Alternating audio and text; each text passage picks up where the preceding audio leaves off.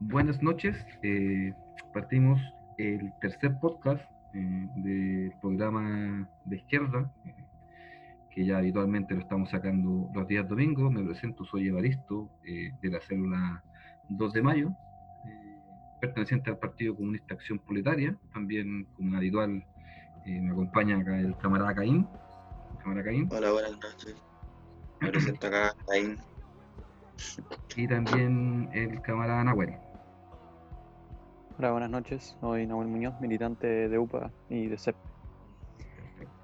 Y también esta vez tenemos un invitado eh, bastante especial, un compañero, un camarada también de, del PCAP. Dijimos que se presente el mismo. Hola camaradas, eh, soy Marcos, buenas noches. Eh, como decía el compañero, soy militante del PCAP eh, para contarle un poquito de mí, eh, soy científico, químico, estudié química. Eh, actualmente trabajo investigando en un centro de, investigación por el lado de la tecnología y la ciencia. bueno, y en este sentido también he estado involucrado en, en proyectos tecnológicos para el tratamiento de aguas residuales, otros proyectos que han pretendido determinar metales pesados y contaminación en, en aguas de, de pozo, eh, potable, etcétera, en, algunas regiones de Chile. Y también siempre he estado en ese sentido ligado a proyectos ambientales similares. Y, para resumir eso, eh, decir que me dedico a las ciencias ambientales, específicamente yo diría que a la, la físico-química eh, del medio ambiente. Así que con todas las ganas y con toda la energía de que, de que esta conversación sea súper entretenida. Bien, bacán. Bueno, entonces ahí eh, le doy la bienvenida al camarada. Eh, vamos a estar hablando sobre el tema de la industrialización en Chile, un tema que es tabú por la izquierda porque siempre se ha creído que la izquierda quiere llegar a la revolución mediante la guitarra y sin balas. Entonces, bueno, sin balas, sino sino solamente con, con guitarra y, ahí quedamos. ¿cachai? Como decía de repente un momento bien de la revolución chilena con el pan de vino tinto. No, pues nosotros creemos que la revolución va a llegar mediante la industrialización y, el cambio económico. Así que eso vamos a estar hablando un poquito más, más adelante. Pero antes de eso, como, como siempre, vamos a hablar sobre el tema del coronavirus, sobre cómo, cómo, ha ido esta semana avanzando, no, podemos dejar de lado ese tema que es tan contingente, eh, bueno, por, un lado, eh, el tema de que esta semana se, se dio al vamos a supuestamente dos millones y medio de cajas de, de alimentación que se iban a entregar. Eh, que a mi parecer esa cuestión es un, fue... Ah, ganó mucha plata con, con eso. Con eso. Ha salido algún par de nombres ahí, pero fue, eso fue un negociado tremendo, por lo menos eh, eh, por allá en Puente Alto se estuvieron entregando por las primeras cajas. No sé si Caín nos puede contar un poco acerca de eso, o qué le parece ese tema. Ahora Caín ahí eh, que nos, que nos eh, Sí, sí. por ejemplo, por acá, por donde vivo yo por lo menos, no, no se ha visto nada, así como, algún tipo de ayuda por la parte que es ya municipal. nada, sí, absolutamente nada. De hecho, han pasado como dos veces nomás, contadas, a sanitizar, así como con un camión. Pero eso fue hace como un mes. Y, la gente por acá igual se ve así como, eh, ¿cómo decirlo? Tirada. La gente no, recibe ningún tipo de ayuda. Claro, y Nahuel, ¿cómo has visto todo el tema de la ayuda de estas supuestas cajas que iban a llegar y también el colapso con, del sistema de salud que ya literalmente colapsó? La verdad es que por, mi, por, por donde yo vivo tampoco se ve mucho y nada, igual. Eh, soy, estoy, si bien creo que era algo necesario, obviamente, y como responsabilidad de cualquier gobierno, el repartir cajas, eh, estoy de todas formas, eh, está súper mal todo el juego, todo el juego empresarial que hacen. O sea, de partida decir que cada caja, en cada caja se invirtieron 30 mil y uno busca por Corner Shop cuánto cuesta todo lo que viene en la caja y no pasa más allá de los 20 mil pesos. Y por segunda tienen todos los camiones de, del ejército que están a favor del Estado para poder eh, redistribuirlo gratuitamente, pero casualmente usaron camiones de empresas privadas, tales como NASA, Chile Transporte.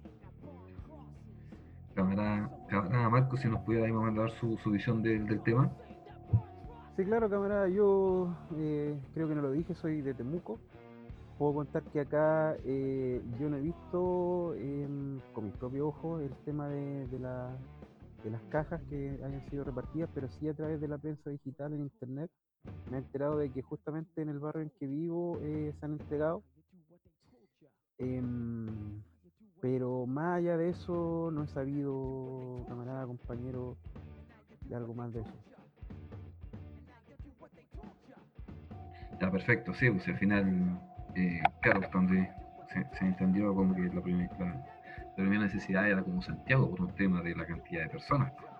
Pero también hay que ser recalcar más o menos eh, un tema que, por lo menos es súper bueno decir, el tema de las comunes y la ayuda de la misma gente. No me ha sorprendido el tema, pero esto demuestra de que al final la pobreza y el...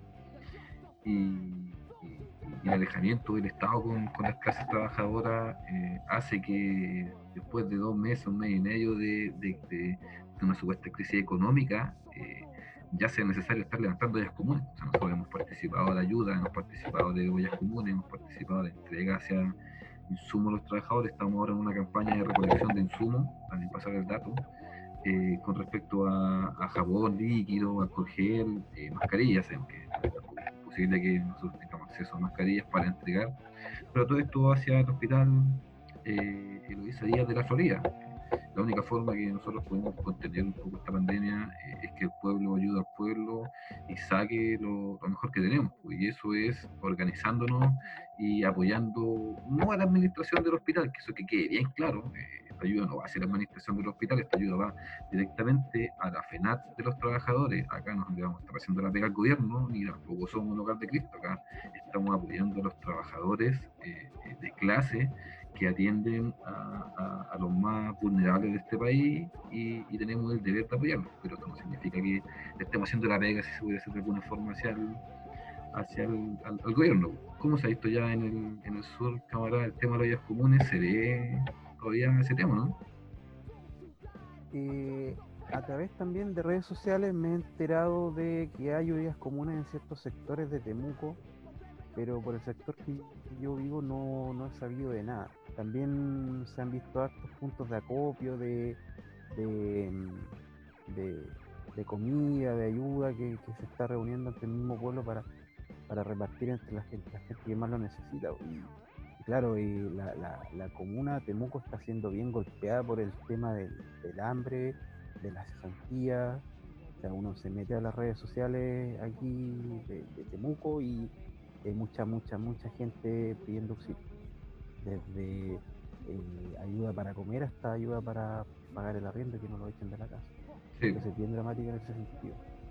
Bueno, y esto también está relacionado a la crisis que estamos viviendo económica con un tema que es súper que es súper poco atingente, pero es súper fundamental a la vez para llevar un proyecto de izquierda, un, gobierno, un gobierno patriótico popular como el que eh, Unión Patriótica y el PCAP está, está aspirando, que es el tema de la industrialización. Y por eso tenemos al cámara invitado en, en esta jornada. Eh, ¿Por qué industrializar Chile? Esa es la, pregunta fundamental que nos vamos a hacer en el día de hoy, eh, porque es la necesidad de, crear una nueva matriz económica. Si, si, lo pudiéramos eh, plantear de alguna forma, que el camarada ahí nos, cuente de esta pregunta de por qué industrializar este país.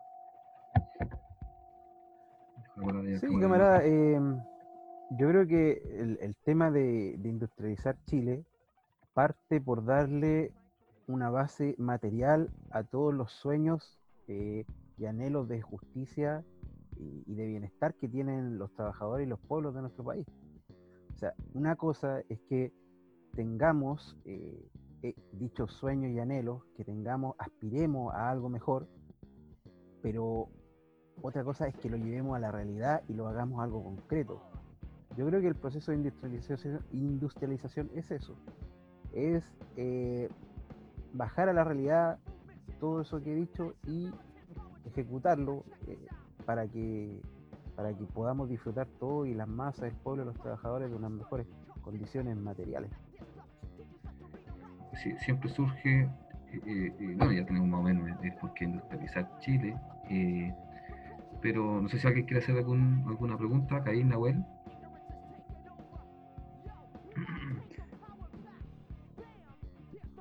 Parece que ahí estamos Sí, cámara. Eh, esta industrialización siempre cabe, cabe la duda en muchos sectores políticos que eh, alguna vez han hablado de, industrialización, a pesar de que no lo hablen comúnmente, pero ¿cómo, ¿cómo se inicia el proceso de industrialización? O sea, ¿cuál es el primer paso a dar? Eh, sí, Mira, yo creo que el primer paso que hay que dar en Chile para poder industrializar eh, nuestro país es buscar una soberanía energética. Chile eh, depende en estos momentos eh, casi completamente de la energía, específicamente del petróleo, gasolina y los derivados que vienen del extranjero. Entonces eso es un tremendo problema porque para industrializar necesitamos mover la industria. O sea, no se trata solamente de levantarla, incluso en el proceso de levantar una industria en términos materiales, hay que mover con energía. Y Chile no tiene esa energía, depende del extranjero. Chile le compra eh, petróleo a, muchas, eh, a muchos países, al país que esté vendiendo más barato. Eh, es cierto que Chile tiene yacimientos de petróleo en el sur, ENAP es la empresa encargada de, em, eh, sacar e, ese petróleo y de, fraccionarlo o de obtener la gasolina y todo lo que nosotros podemos utilizar. Pero de todas formas es muy, muy, muy poco. Muy poco. Entonces es muy necesario encontrar una materia energética que nos permita tener soberanía energética. Y si tú me lo preguntas a mí, y, lo que yo creo que debería eh, ser, eh, por una cuestión de, la eficiencia energética, yo creo que debería ser la, energía nuclear. eso es lo que le va a dar a Chile eh, independencia energética para poder desarrollarse e industrializarse.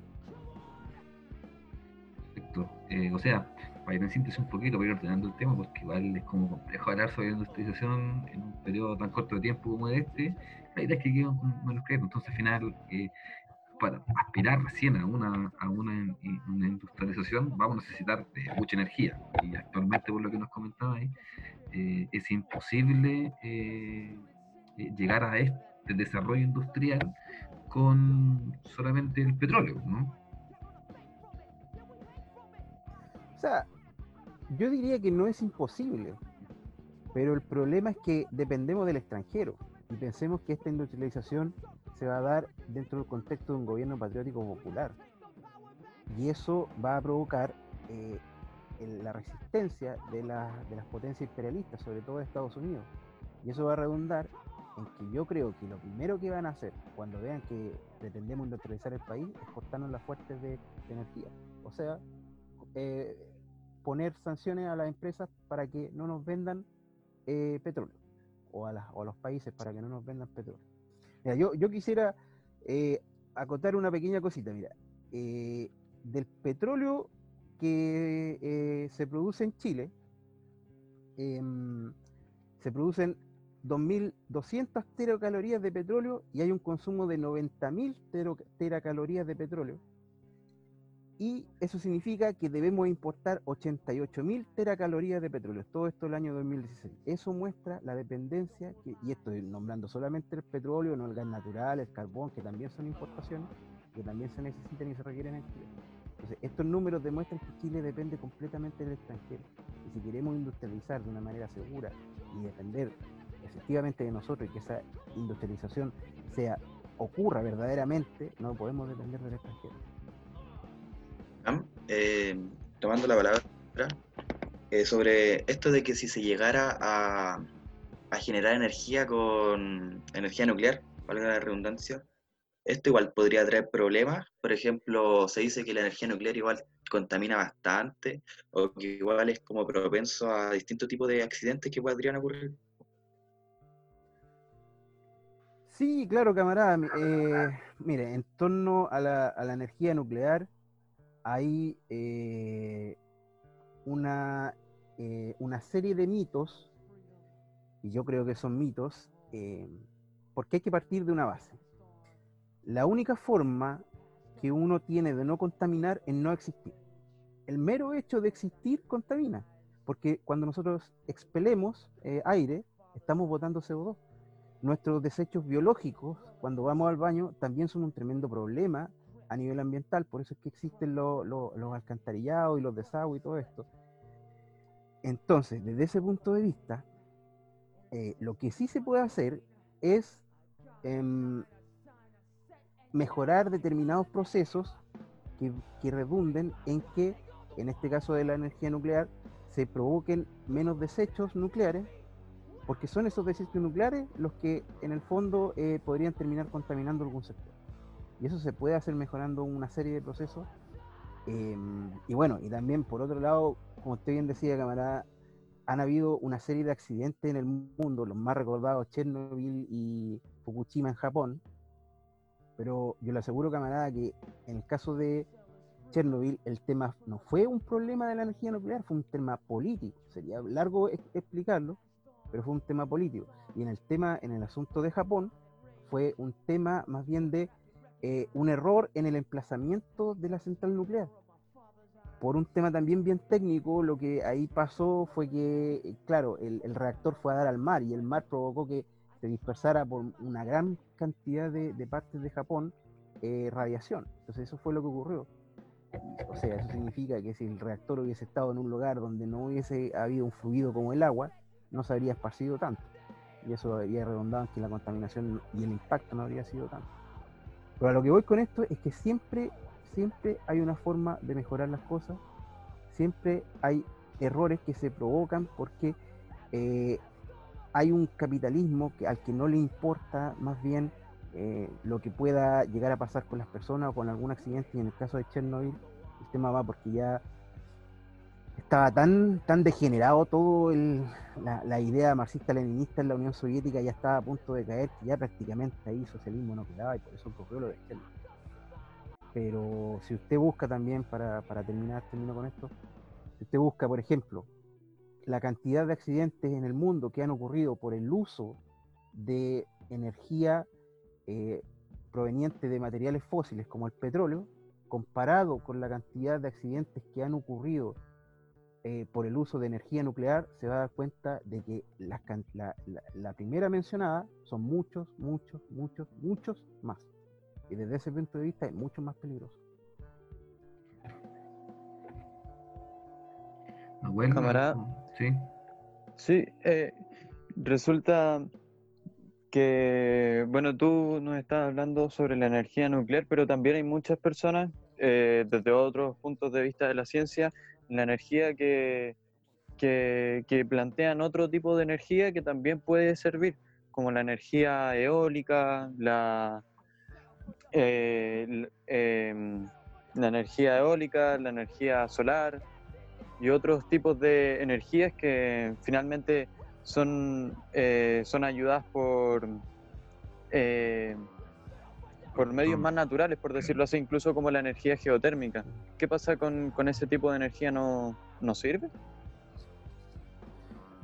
Eh, yo creo que sí sirve, camarada, y sirve bastante, pero sirve cuando uno tiene em, los pies bien puestos sobre la tierra. Esas, ese tipo de energía, que son en el fondo las energías renovables no convencionales, lo que usted mencionó, em, solo sirven como matriz secundaria para inyectar una pequeña cantidad de energía a una matriz principal de energía, em, que en este caso vendría siendo la energía nuclear. Chile tiene una costa inmensa, podría obtener, como usted bien dice, mucha, mucha energía, pero no toda la que requiere para mover el país. eh, con la energía eólica, energía mm, eh, solar, energía geotérmica, energía incluso de las diferencias de marea, energía de corrientes de marea, todo eso se podría hacer.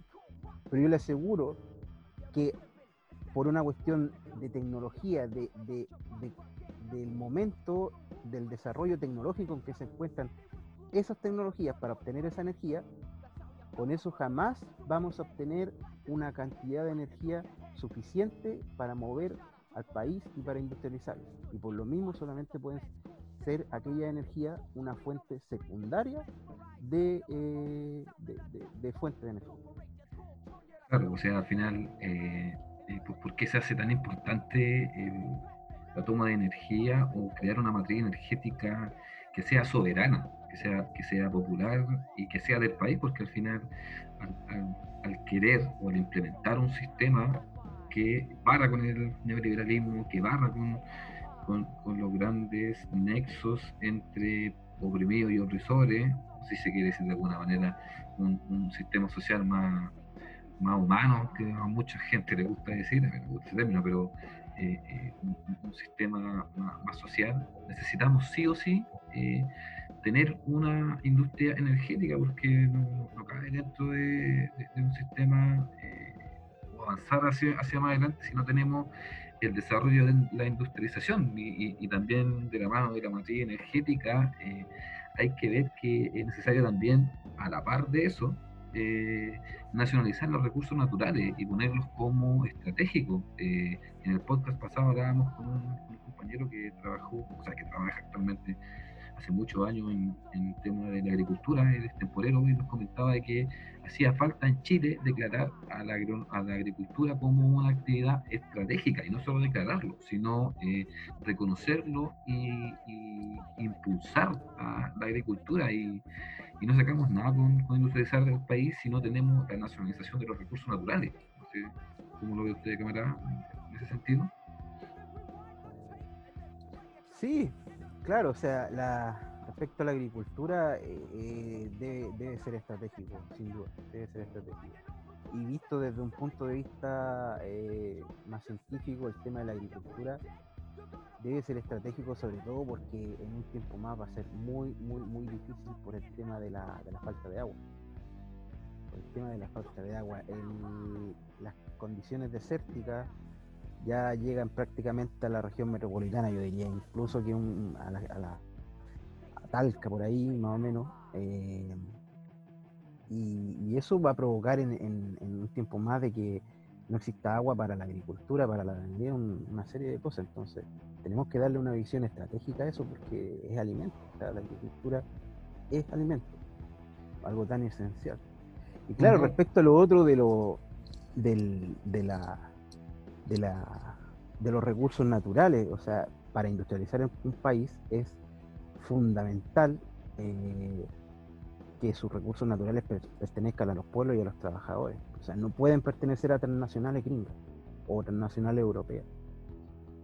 Perfecto, o sea, y para, para centrar un poquito el tema, eh, claro, a, industrializar Chile, ahí tendríamos también distintos tipos de industria, o sea, veríamos desarrollo de la industria pesada, la industria mediana, la industria pequeña, si nos pudiera explicar un poquito en términos muy rápidos, muy generales sobre qué significa esto de, los distintos tipos de industria, camarada Marco. La industria pesada es, como su nombre lo indica de manera intuitiva, la, industria que se dedica a, generar grandes volúmenes de materia prima. Eh, en este sentido, en, en Chile la industria pesada se ve representada por eh, el cobre principalmente, la, minería, la siderurgia con eh, las aceleras, que todavía existe la acelera en Huachipato. Y yo eh, creo que esa, esa es la base también de la, de la industrialización, o sea, el cobre, el litio, el hierro en Chile con el que podemos hacer acero, tienen que pertenecer a los pueblos de Chile, deben pertenecer a los pueblos de Chile. Y yo creo que también relacionado a la, industria, a la gran industria, es necesario recalcar de que en Chile tenemos cobre y hierro. En Chile lo que más se extrae no es cobre, es hierro. Lo que pasa es que es un poco más, barato. Pero eso significa que podemos hacer acero. Y y podemos hacer el acero que necesitemos para em, eh, industrializar el país y empezar a construir fábricas y todo el tema. Perfecto, o sea, también al tener el desarrollo de una industria pesada, inevitablemente vamos a tener un desarrollo también de industria mediana y pequeña, o sea, perfectamente ya no podríamos estar exportando y trayendo de afuera eh, las cosas y también desarrollaríamos, bueno, no, en realidad no desarrollaríamos, sino que el tema de la cesantía en este país, que siempre ha sido eh, una de las armas de, de las grandes empresas explotadoras, es que hay que quedar sin pega, o sea, al industrializar Chile ese mito se cae, ¿no? Sí. Eh, el tema, yo creo que el tema de la, de la cesantía y del trabajo con la industrialización se notaría mucho en la, en la industria mediana y en la industria, eh, en la pequeña industria también. En la, la, industria que, las industrias que se dediquen a tomar, em, a tomar lo que, los materiales, la materia prima que extraiga la gran industria para transformarla en, lo que necesiten los pueblos, los trabajadores de Chile. O sea, eso, tener industria, industrializado el país, significaría tener mucho trabajo y, muy poca cesantía, probablemente nada de cesantía, me atrevería a decir. Chile es un país que tiene muchos minerales, es muy rico Chile en minerales, en recursos. Podríamos tener todo tipo de industria. Es cosa de tener la decisión política y atrevernos a hacerlo con un gobierno patriótico popular. Camarada, una pregunta. Es que respecto a la industrialización, hoy eh, en el debate de la industrialización nos encontramos con que, bueno, la mayoría de los partidos de izquierda o de centro no hablan de la industrialización, no plantean el debate hace mucho tiempo y no, no plantean la idea porque no, tal vez no tienen una, una visión muy a futuro de proyecto de país. Pero también nos encontramos con que la mayoría de los partidos de derecha, los partidos más liberales, están totalmente en contra de la industrialización. Entonces, ¿qué es lo fundamental de la industrialización al final para la economía?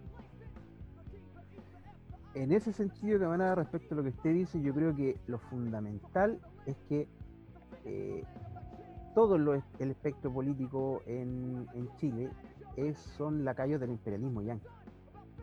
y el imperialismo yanqui lo último que quiere es que nuestro país esté industrializado. Por eso industrializar el país es una tarea patriótica y revolucionaria. Eh, y es muy necesario en, ese sentido. Eh, bueno, ya se hizo cortísimo el tiempo hablando del tema, este tema da para mucho. Eh, para ir cerrando ya el, episodio, Caín, ¿alguna pregunta sobre, sobre el tema? Sobre tema de industrialización, el tema nuclear, de, ¿quiere agregar algo? No, no, que está súper interesante el tema igual, porque dijiste, daba mucho más. Y igual es interesante saber de que la energía nuclear igual eh, no es tan mala como, como parece, porque igual los mitos son fuertes, pero igual es interesante saberlo, que igual es una opción súper viable. Claro, entonces que más o menos resumiendo un poquito el tema, eh, industrializar este país está, relacionado eh, con la mejora de, sus trabajadores. el único proyecto eh, posible para llevar un, gobierno patriótico popular desde la izquierda es un desarrollo basado en la economía y, su investigación, su desarrollo también como pilar base de, un país industrializado. Ya para ir terminando, cámara, Marco, algo que agregar sobre el tema. Sí, eh, quisiera hacer dos precisiones. Un tema, una cuestión importante que se, me olvidó dentro de la, de la, de la energía nuclear es que otro de los mitos que hay aquí en Chile es que de que no se puede desarrollar la, energía nuclear es que en Chile no hay eh, eh, uranio. En Chile hay yacimientos de uranio, camarada. En el norte hay yacimientos de uranio. Chile, como, como decía hace poco, es un país muy rico en todo tipo de recursos naturales. Y bueno, para cerrar, yo creo, camarada, que eh, la izquierda en Chile, los trabajadores, los pueblos en Chile, se tienen que plantear de manera seria y muy seria eh, la industrialización de Chile y el llevar a, cabo eh, o llevar adelante o cumplir sus sueños. O sea, no podemos quedarnos en un estado siempre de, yo quiero esto, eh, yo quiero estar mejor, yo quiero tener trabajo, yo quiero, sueño con anhelo, tengo el anhelo de un país mejor. Hay que agarrar esos sueños, analizarlos y llevarlos a la realidad. Y yo creo que la realidad es que debemos industrializar Chile y recuperar todos nuestros recursos naturales y en contra del imperialismo yanqui, europeo, etcétera, Perfecto, entonces, eh, bueno, eh, esperemos que el tema haya sido interesante, eh, esperamos que más adelante podamos profundizar en el tema, porque es un tema que obviamente, por lo menos nosotros como, como, PCAP y como, y como la organización UPA, nos interesa harto el tema del desarrollo industrial, porque sabemos que la realidad material de los trabajadores no se va a cambiar solamente con un bonito eslogan o bonitas frases. hay que hacer acciones concretas y una de esas eh, es nacionalizar los recursos naturales, declararlos como estratégicos, eh, también ver el tema del agua con el tema de la agricultura y que todo esto esté enmarcado en un gran, en un gran, eh, en un gran cajón que se llame la industrialización de este país. O sea, tenemos, tenemos la oportunidad exacta o, la oportunidad histórica para desarrollar este proceso mediante eh, constitución, que ojo, se vota pero sin ilusiones, que la constitución sin eso no, sin, sin, sin, un poder popular detrás no va a servir de nada. Así que, camarada, muchas gracias por, por estar acá, ya nos va quedando ahí menos, menos, menos de un minuto, así que agradecemos su participación acá y también eh, agradecemos como siempre a camarada Caín y al camarada no, quedamos con, con, con eso. Muchas, muchas gracias, camarada, por la invitación. Gracias a usted. Buena, buenas noches. Eh, nos despedimos desde acá del programa a la izquierda de la trinchera, desde el Partido Comunista Acción Proletaria y el IUPA. Eso, camarada, muchas gracias. Gracias por la gente que está escuchando.